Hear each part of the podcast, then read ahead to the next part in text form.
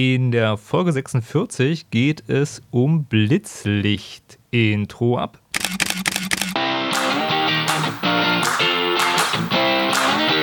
Hallo und herzlich willkommen bei Fotominuten, dem Fotografie- und Kunstmarketing-Podcast. Mein Name ist Stefan und meinen Blog findest du unter www.fotominuten.de. Aber nun viel Spaß bei der Show. Ja, hallo und herzlich willkommen. Hallo, ihr 300 treuen Zuhörer. Heute geht es nur ums Blitzlicht und Blitzen und Aufsteckblitze und die ganze Thematik. Es wird eine Monofolge, also wenn ihr denkt, da kommt noch was Spannendes, dann werdet ihr enttäuscht. Heute ist eine reine Technikfolge, also alles was für die Fotointeressierten. Vorab aber nochmal so ein paar Worte zum Thema Show, weil Unterhaltung wird bei mir groß geschrieben, das wisst ihr ja. Deswegen werde ich so ein bisschen Vorgeplänkel machen und etwas weicher in das Thema starten, was ja vielleicht auch der Auflockerung dient. Okay, also bevor wir jetzt richtig loslegen, denke ich mal, machen wir mal Arbeitsteilung. Also sprich, äh, ich plaudere und ihr hört zu. Und ich starte mal mit einer Annecy-Anekdote. Was ist Annecy? Annecy ist eine Stadt in Frankreich, die ist so, so mega cool. Da war ich nämlich über Ostern. Das muss ich einfach mal loswerden. Traumhafte Stadt, wirklich sehr schön, wird aufgrund der vielen Kanäle und der schönen Altstadt auch so als Venedig äh, ja, der Region bezeichnet oder als Venedig von Frankreich. Um das mal zu beschreiben, man hat einen riesigen Bergsee, der ist super klar, also ganz toll und ringsrum Berge und da liegt halt eine Stadt. Und die ist natürlich von Touristen überflutet an Ostern, weil das auch so ein bisschen, ja, ein kuscheliges Ausflugsziel ist, sag ich mal. Aber ich würde es jedem empfehlen. Nette Ecke. Ich hatte super Spaß, habe da ganz tolle Fotos auch gemacht. Mit einer kleinen Ausnahme. Das Wahrzeichen von Annecy ist ein ja, so Spitzbau, der im Wasser steht. Also so, so wie das Flatiron-Gebäude da in New York gibt es sowas ähnliches auch in Annecy, nur in klein und mit Steinen und so. Und da war so ein großes Baugerüst vor. Ja? Ihr müsst euch vorstellen, ihr fahrt nach Paris, wollt den Eiffelturm fotografieren und der ist eingehüllt von so einem Baugerüst. Ja? Haben die ganz toll gemacht, aber musste wohl renoviert werden. Naja, aber nicht so schlimm, die Stadt ist trotzdem toll. Ganz viele Cafés, ganz viele nette Essensoptionen, tolle Spazierengeh-Optionen am Wasser. Ich war da halt wandern und habe auch ganz tolle Bergfotos gemacht. Also wirklich super. Ja, vielleicht bringe ich ein paar Fotos in die Show Notes, in den Artikel guckt einfach mal bei mir da auf meinem Blog vorbei, fotominuten.de. Ansonsten kann ich jedem empfehlen, so einen Roadtrip zu machen.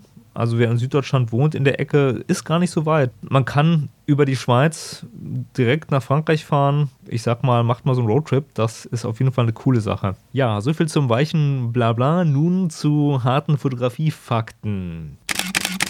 Heute geht es nur um Blitz das wird die Blitzlichtfolge und meine ganzen Notizen, die ich mir gemacht habe, da vermute ich mal, dass es eine lange Folge wird. Also holt euch was zu trinken, entspannt euch und genießt die Blitzlichtfolge. Lass mich aber mal eins vorab sagen. Mein Statement dazu ist, diese ganze Blitzsache wird überbewertet. Ja? Klar, ich arbeite auch viel im Studio und ich arbeite auch viel mit Blitzen, also eigentlich nur. Und ja, auf meiner Homepage, die du dir vielleicht mal angeschaut hast, wirst du zu 90% Fotos entdecken, die mit einem Blitz entstanden sind. Also die ganzen Porträts, da benutze ich Blitzlicht, ganz klar. Also warum sage ich dann, Blitz wird überbewertet? Aus folgenden Gründen. Erstens mal, es gibt verschiedene Wege ans Ziel zu kommen. Also du kannst ein tolles Foto auch ohne Blitz machen Blitz ist nicht immer das, was deine Fotoprobleme löst, ja. Also Blitz kann jetzt zwar manchen Situationen helfen, ein stabiles Licht zu haben, finde ich auch sehr hilfreich, aber es macht nicht unbedingt deine Fotos zwingend besser. Für manche Bildideen brauchst du auf jeden Fall einen Blitz. Das ist ganz klar, wenn du die in einer gewissen Qualität umsetzen willst, zum Beispiel Splash-Fotos. Aber ansonsten kommst du auch in vielen Punkten um einen Blitz drumherum. Weiterer Punkt, es gibt auch ganz, ganz tolle Fotografen und ganz, ganz tolle Fotos, die nur mit Available Light fotografiert wurden und auch nur so funktionieren. Weil ein Blitz macht immer die Lichtstimmung kaputt, beziehungsweise er greift in die Lichtstimmung ein. Und um das gut zu machen, dann musst du dich ein bisschen auskennen und wenn du das falsch einsetzt oder zu viel, dann denkt man manchmal, ah, wirkt künstlich.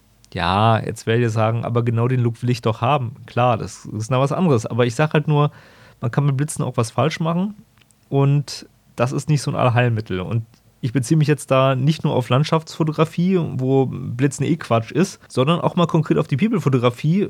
In der Streetfotografie oder auch in der Reportagefotografie gibt es Bereiche, da wird wenig mit Blitzelementen gearbeitet, beziehungsweise da wird keine umfangreiche Blitzanlage aufgebaut.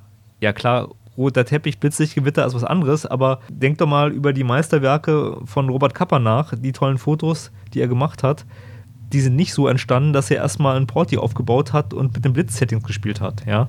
Kurz gesagt, ein Blitz ist nicht immer die Lösung für eure Probleme. Lasst mich mal dazu noch eine kleine Geschichte erzählen, die das vielleicht verdeutlicht. Ich unterhalte mich ja wirklich viel über Fotografie und auch viel über Kameraequipment und auch Probleme, die so Leute beim Fotografieren haben oder welches Objektiv sie sich kaufen sollen oder oder oder. Und da ist mir so eine Sache mal passiert ich werde halt oft nach Equipment gefragt und ich kenne mich mit meinem Equipment aus, aber ich bin nicht der Mensch, der jetzt immer auf dem Laufenden in allen Bereichen ist. Aber viele Leute fragen mich halt, ey, wie würdest du das denn machen oder was würdest du dir kaufen oder gib mir mal einen Tipp. Und eine Situation war so, da wurde ich nach einem Blitz gefragt und im Endeffekt habe ich danach gefragt und musste sagen, ein Blitz hätte das Problem nicht absolut gelöst. Ich sag mal so, wie die Situation war. Es ging darum, dass jemand seine Fotos verbessern wollte weil er hatte folgende Probleme. Die Fotos hatten oft Bildrauschen, ein starkes Bildrauschen. Die Kamera hat nicht richtig fokussiert, also das falsche Objekt wurde anvisiert. Und bei schlechtem Licht wurden die Bilder unscharf. Und der geplante Lösungsansatz war, ich kaufe mir einen Blitz, dann habe ich die Probleme nicht mehr. Und schöne Grüße an dieser Stelle, wenn du das hörst. Das kann natürlich helfen, so ein Blitz, aber oft liegt es an den Kamerasettings. Und darauf möchte ich jetzt einfach mal eingehen weil ich das so ein super cooles Beispiel fand und mich das auch jetzt zu dieser Folge inspiriert hat. Mein Motto ist, du kriegst eigentlich ziemlich viel auch ohne Equipment hin, wenn du dich mit dem Equipment, was du hast, gut auseinandersetzt und die Stärken und Schwächen kennst. Und das hängt natürlich immer mal so an der Kamera. Also wenn du jetzt einen Vollformatsensor hast, kannst du natürlich bei weniger Licht besser fotografieren, ja, weil der Vollformatsensor ist da einfach mal Geuler für, sag ich mal. Aber es gibt auch die kleinen Sensoren, Kameras, die eine gute Lichtstärke haben, beziehungsweise die bei gewissen ISO-Zahlen auch gute Bilder liefern. Weil Bildrauschen liegt nicht unbedingt immer daran, wie hoch du die ISO-Zahlen schraubst, sondern oft, ob richtig belichtet wurde. Also klar, jetzt markenabhängig, es gibt manche Nikon-Modelle, die sind ein bisschen ähm, besser im Bildrauschen und manche Canon-Kameras sind da ein bisschen anfälliger für. Das ist ein Einzelfallsding.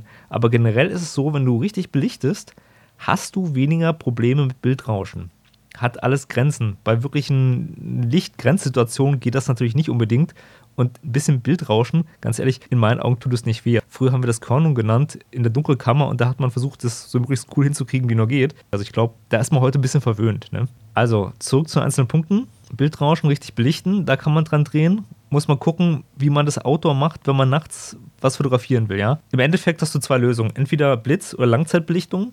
Und Langzeitbelichtung, da brauchst du ein Stativ, weil wenn du das freie Hand machst, dann verwackelt das auf alle Fälle. Also dann wird es auch unscharf. Sprich, ja, wenn du Freihand knipsen willst, kann dir da ein Blitz weiterhelfen. Aber muss nicht das Allheilmittel sein. Anderer Punkt, die Kamera fokussiert falsch. Das kann an ganz vielen Sachen liegen.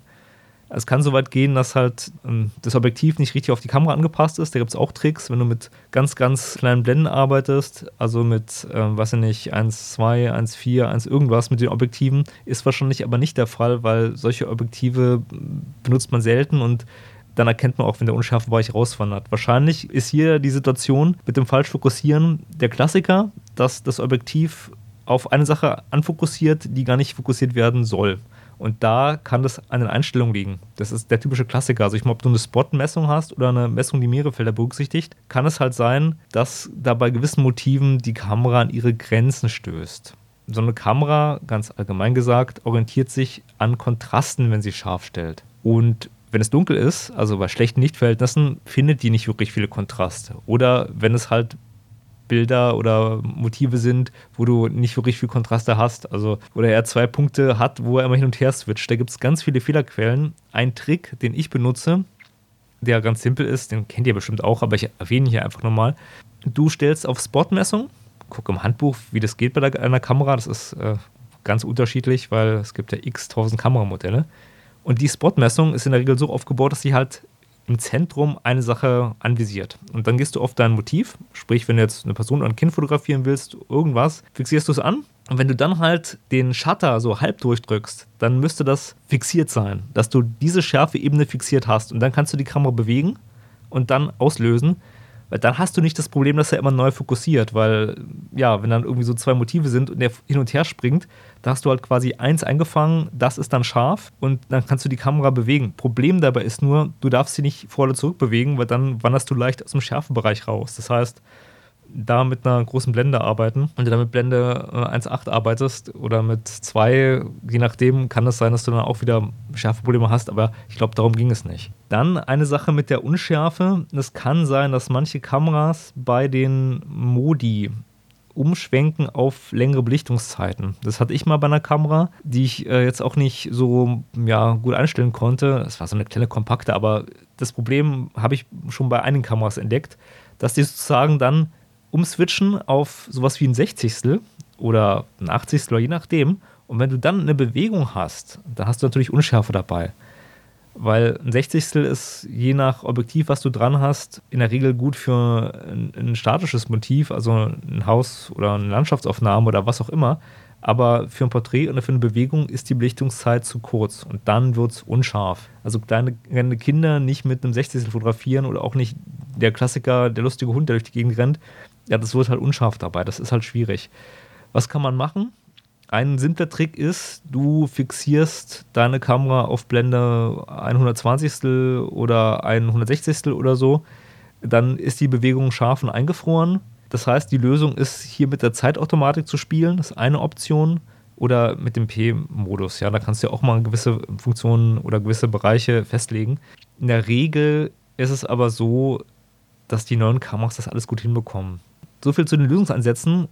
Oft liegt es halt an den Kameraeinstellungen und wenn man dann in den Communities oder in anderen Foren rumliest, dann bekommt man oft halt diesen Equipment-Tipp nach dem Motto, ja, die Kamera kann es nicht und die und die Kamera ist besser oder was auch immer, was aber in der Regel Quatsch ist, weil die meisten Kameras sind ganz solide heutzutage. Du musst halt nur gucken, wie du damit umgehst und halt die Grenzen kennen. Und darum mein Tipp, ausprobieren. Also immer gucken, was ist an dem Bild jetzt schiefgelaufen. Wenn du deine Bilder entwickeln willst, dann guckst du die Kameraeinstellung an Sprich, du guckst in der Datei in die äh, Exit-Datei, wo du genau drin steht, welche Belichtungszeit wurde genommen, welche Blende und und und, welche ISO-Zahl. Und dann erkennst du auf jeden Fall, wenn du halt mehrere von solchen Bildern hast, die schief laufen, die Muster. Das heißt, du weißt dann, ah, okay, hier hat er wieder mit dem 60. belichtet. Na klar, dann kriege ich die Bewegung nicht scharf, weil die Daumenregel für Belichtung ist ja immer, du guckst, was für ein Objektiv du vorne dran hast, also die Brennweite. Ich jetzt mal von dem typischen Pappbecher, dem 50 mm Objektiv aus und dann verdoppelst du das. Das heißt, bei 50 mm brauchst du ein Hundertstel, damit der Kram nicht verwackelt, so als Fußnote. Bei einigen Kameras und je nach Sensor und je nach anderen Sachen sagen auch viele Fotografen, na, du musst noch einen rauflegen. Also doppeln und dann halt nochmal einmal hoch, also sprich 120 oder so. Muss man rausfinden, ja. Kann ich jetzt nicht pauschal sagen. Ist aber so ein guter Trick. Ein Blitz kann natürlich als Equipment helfen, aber ich glaube, bei solchen Problemen ist es erstmal wichtig, sich mit den Kameraeinstellungen und den Situationen auseinanderzusetzen.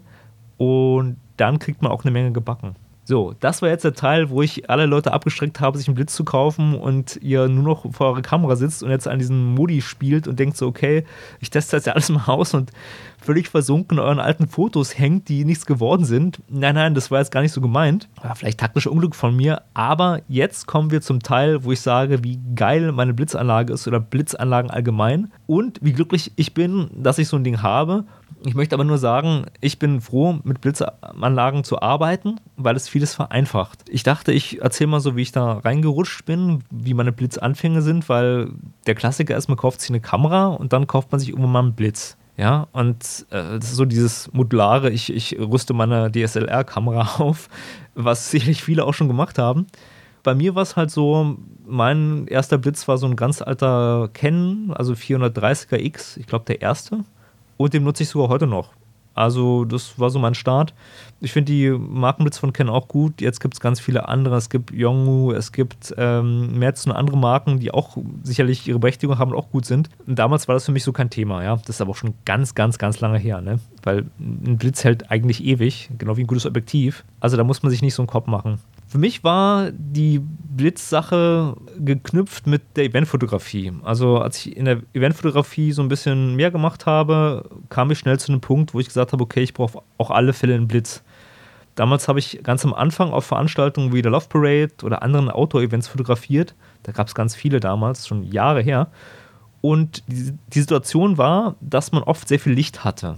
Und wenn man die Leute nicht gut erwischt hat, also nicht so positioniert hat, dass man die Sonne im Rücken hatte, also gegen die Sonne fotografieren ohne Blitz ist halt kicky. Also probier das mal aus, dann weißt du genau, äh, du hast halt nur Schatten. Kann auch lustige Motive geben, aber für so die typischen Event-Fotografie-Ergebnisse, die man haben will, ging das halt nicht. Und dann habe ich gesehen, ah, wie machen das da andere Fotografen? Und die hatten teilweise fette Blitzsachen dabei und haben halt immer sich die Lichtverhältnisse zurechtgeblitzt. Nimmt vielleicht was von der Stimmung des Events weg, könnte sein, aber du hast halt durchgehend bessere Ergebnisse. Ich nehme jetzt hier einfach mal einen raus, den ich damals sehr cool fand, weil einer der wenigen war, der auf vielen Events coole Bilder gemacht hat. Das ist jetzt zehn Jahre her, wird heute keiner mehr kennen. Das war der Norbert von NPX Fotos. Ich werde einen Link in die Shownotes packen. Schöne Grüße. Der hat damals ganz, ganz viel fotografiert und ich weiß gar nicht, ob er heute noch aktiv ist, aber der fotografiert bestimmt auch noch Events. Und den habe ich mal gesehen und ich weiß gar nicht, bei welchem Event es war, aber ich habe gesehen, ey, der hat einen Hammerblitz und ja, da brauche ich auch einen. So war der Start und man kann auch sehen, dass seine Fotos geblitzt sind. Woran kann man das erkennen? Naja, guckt euch mal die Eventfotografien Love Parade 2006 an. Ich packe einen Link in die Show Notes und dann die Augen bei den Porträts. An den Augen erkennst du es. Klar, wenn du jetzt eine Massenaufnahme hast, da bringt Blitz nichts. Also wie beim Landschaftsfoto, da musst du nicht blitzen. Das ist Quatsch so viel reicht der Blitz nicht. Aber wenn du halt ein Porträt hast und Leute, ja, nah aufnimmst, dann sind die bei ihm großteils geblitzt. In manchen Grundsettings ist ein Blitz Gold wert, weil, wenn das schnell gehen muss und du die Lichtverhältnisse nicht kontrollieren kannst, dann kannst du mit dem Blitz das sehr gut machen. Also sprich Eventfotografien, also typische Disco-Party-Fotos, da brauchst du einfach einen Blitz. Andere Anwendungsfelder für Aufsteckblitze allgemein. Also bei der Indoor-Fotografie, wenn wenig Licht da ist, also ja, Diskothek auch zum Beispiel, und du willst das schlechte Licht, was vor Ort ist, verbessern. Also sprich, äh, du bist in der Ruine, alles dunkel und du brauchst jetzt halt einen Spot auf dem äh, Modell. Dann eignet sich entweder halt ein Porti, also eine transportable Blitzanlage, oder ein Aufsteckblitz mit Funkauslöser. Die Option ist so die günstige Variante. Ich kenne auch Fotografen, die arbeiten mit einem Bataillon von Funkauslöser Aufsteckblitzen. Also die schrauben die aneinander und haben den Vorteil, dass sie da wirklich viel mobiler sind haben aber den Nachteil, dass das halt echt viel Strom und Batterien frisst und auch von, vom Batteriebereich auch eine teure Geschichte ist. Außerdem musst du die ganzen Einzelblitze kaufen. Also wie gesagt, zum Start gut, aber längerfristig hat das auch Nachteile. Zu den Begrifflichkeiten noch ein paar Worte.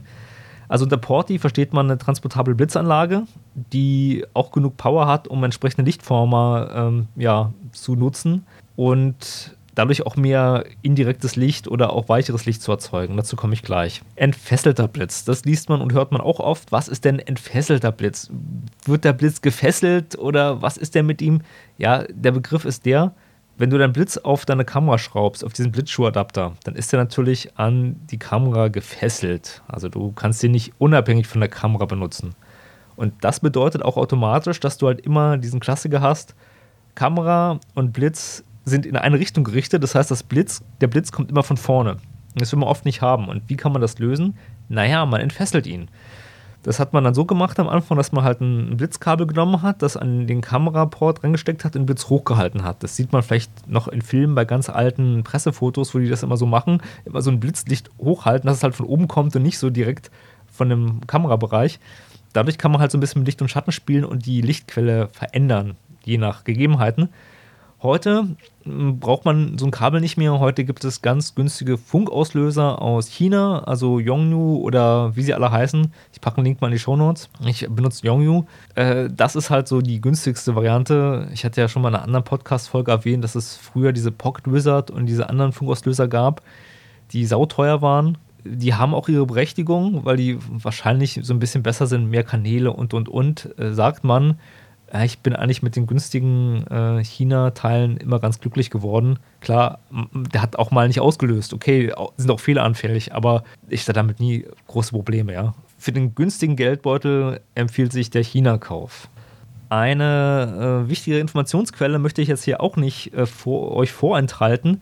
Es gibt einen ganz tollen Blog, der heißt Strobist 101 und da gibt es auch ein E-Book zu diesem entfesselten Blitzen.